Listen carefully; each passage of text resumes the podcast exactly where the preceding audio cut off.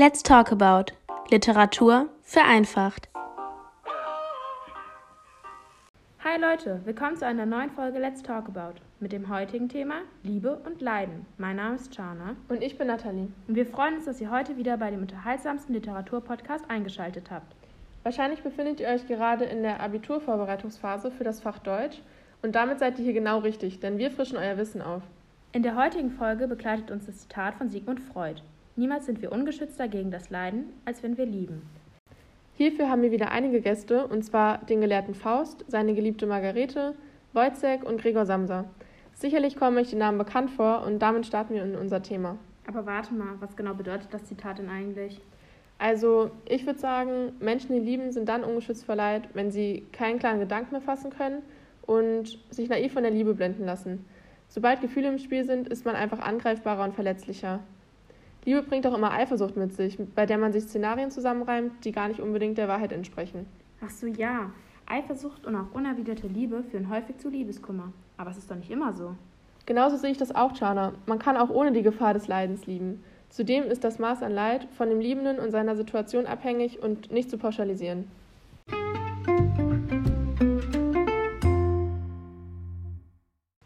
Beginnen wir mit der wohl bekanntesten Tragödie Goethes, Faust I. In der Pflichtlektüre handelt es von der einseitigen Liebe Margaretes, auch Gretchen genannt, zum Gelehrten Faust. Gretchen empfindet eine wahrhaftige Liebe, jedoch ist sie für den Gelehrten nur ein Mittel zum Zweck in seiner schweren Sinn- und Schaffenskrise. Faust geht es dabei gar nicht um die Liebe. Das merkt man immer wieder in der Lektüre. Zum Beispiel in der Szene Straße, als er Mephisto offen seine sexuelle Begierde nach Gretchen schildert. Dass seine Liebe nicht wahrhaftig ist, wird einem nur klar, wenn man aufmerksam zwischen den Zeilen liest. Er schwärmt von ihr, jedoch auf keiner Gefühlsebene, die Gretchens ähnelt. Gretchen hingegen ist eine stellvertretende Figur für die wahre Liebe. Sie ist bereit, für die Liebe ihre Existenz aufs Spiel zu setzen.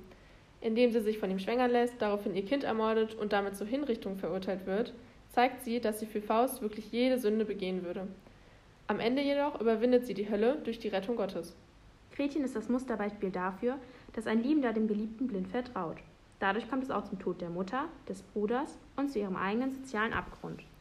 Und jetzt freuen wir uns sehr, die beiden zu begrüßen und über Freuds Zitat zu diskutieren. Die Freude ist ganz unsererseits. Herr Faust, wenn Sie sich an Ihre Erlebnisse mit Gretchen erinnern, würden Sie da sagen, dass Sie ungeschützter vor dem Leiden waren, weil Sie geliebt haben? Oder können Sie dem Zitat Freuds nicht zustimmen?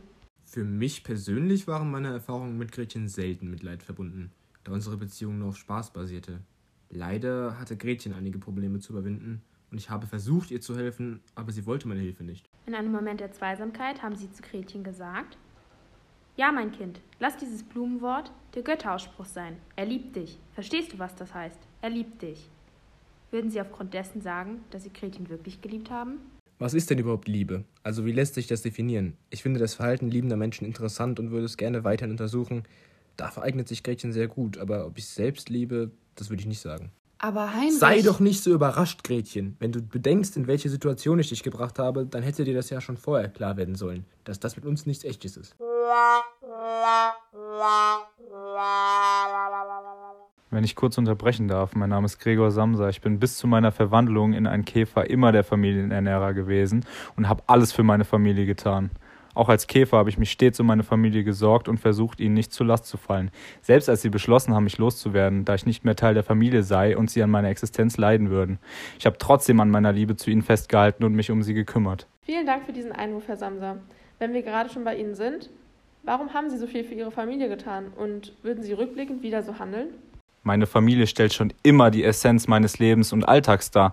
Deshalb kann ich mir ein Leben ohne sie nicht vorstellen. Dafür liebe ich sie viel zu sehr. Ich würde wirklich alles für sie tun. Es scheint, Sie stimmen dem Zitat zu. Aber erstmal zu unserer Umfrage, die wir gestern auf Instagram gestartet haben. Wir heißen da übrigens at Let's Talk About. Folgt uns da gerne und bleibt auf dem Laufenden. Ja, genau. Und da hat Lara-55 folgendes gefragt. Margarete meinte an einer Stelle, und bin nun selbst der Sünde bloß, doch alles, was dazu mich trieb, Gott, war so gut, war so lieb. Das checkt sie irgendwie nicht. Ist sie sich jetzt bewusst, dass Faust ihr das Leben kaputt macht? Oder liebt die den immer noch? Und ist sie nicht eigentlich total gläubig? Wie kam es dann dazu? Also erstmal danke, liebe Lara, für deine Frage. Diese wird dir nun Margarete selbst beantworten. Sie können mich ruhig Gretchen nennen. Geliebt habe ich ihn auf jeden Fall, das ist klar. Ich hätte und habe im Endeffekt alles für ihn getan.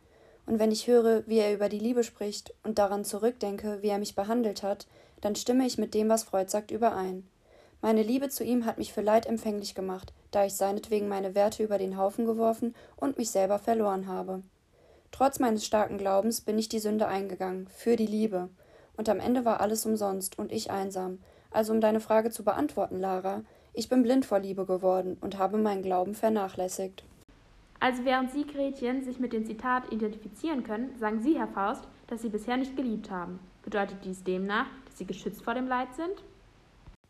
Nun, rückblickend lässt sich von meiner Seite aus sagen, dass ich nicht für Leid empfänglich war, aber wie auch. Gretchen ist ein tolles Mädchen, aber im Endeffekt war sie für mich nur Mittel zum Zweck.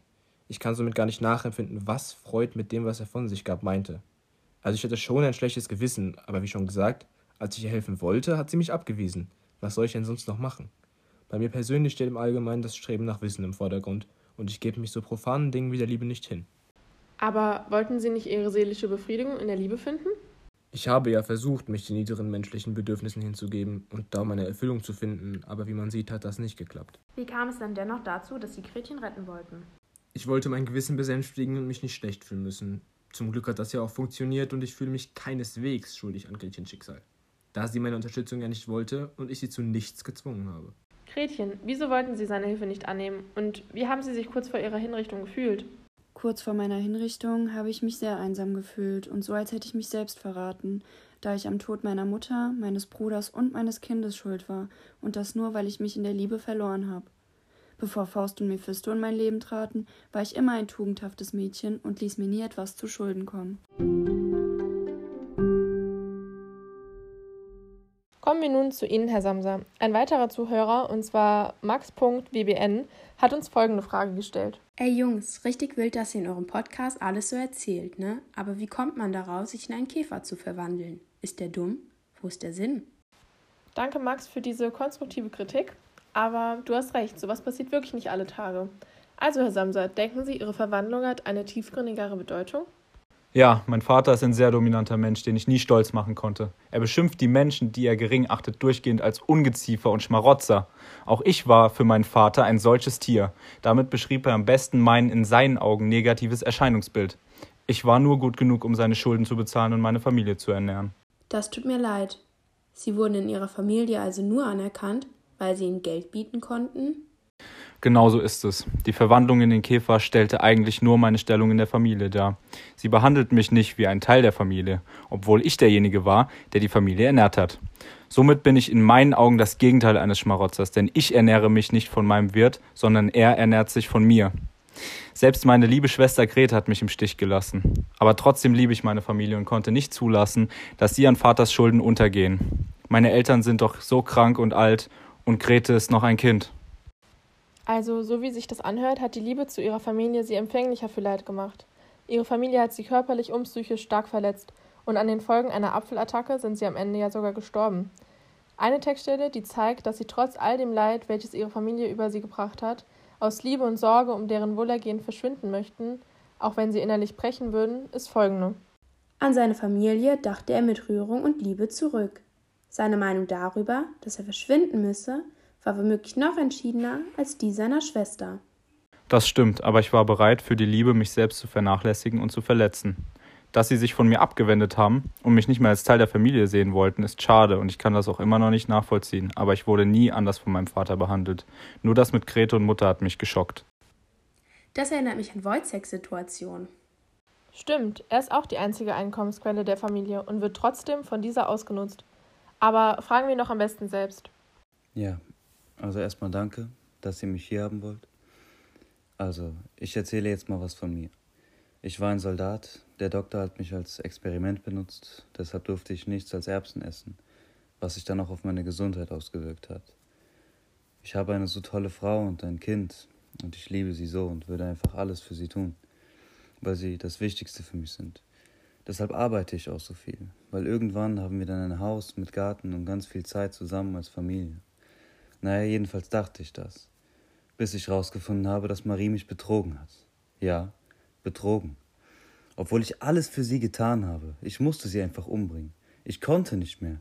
Ich konnte diesen Stress und den Schmerz nicht mehr ertragen. Ich war einfach so wütend. Aber das müssen Sie uns bitte genauer erklären. Sie haben sie geliebt und dann umgebracht? Und warum haben Sie sich nicht einfach von ihr getrennt? Aber doch nur, weil ich nicht mehr konnte. Seid jetzt leise. Diese Stimmen, diese Stimmen, die sind immer noch da.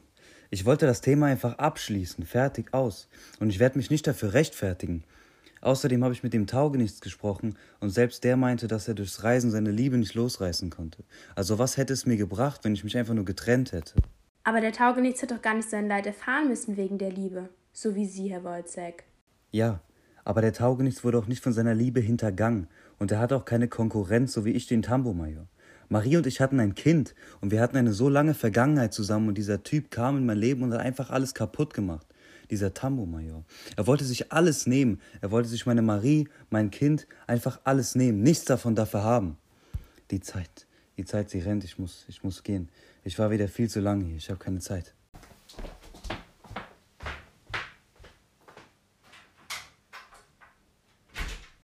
Ja, ähm, das war Wojciech. Er scheint dem Zitat Freud zuzustimmen und ist durch die Liebe definitiv empfänglicher für das Leid geworden. Ja, hm, nicht nur die Zeit rennt ihm davon. Das erinnert mich stark an Szene 10, in der zu seinem Freund André gesagt hat, er habe keine Ruhe für den Stimmen in seinem Kopf. Da sich einer unserer Gäste bereits verabschiedet hat, kommen wir nun zum Fazit. Gretchen, Gregor Samsa und Wojciech stimmen mit Sigmunds Freud-Zitat Niemals sind wir ungeschützter gegen das Leiden, als wenn wir lieben, überein.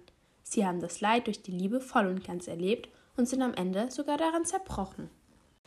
Dem entgegen stehen Faust und der Taugenichts, die aufgrund von Liebe kaum Leid erfahren haben. Faust als alter, erfahrener und gebildeter Mann ist das Gegenbild zu der jungen, naiven und unschuldigen Gretchen. Der Taugenichts ist das Gegenbild zu Gregor Samsa und Wojciech, da er als einziger glücklich und ohne Leid geliebt hat.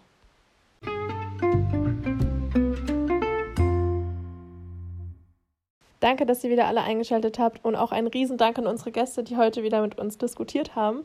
Und wir hoffen, ihr seid nächsten Freitag wieder dabei, wenn es heißt Let's Talk About.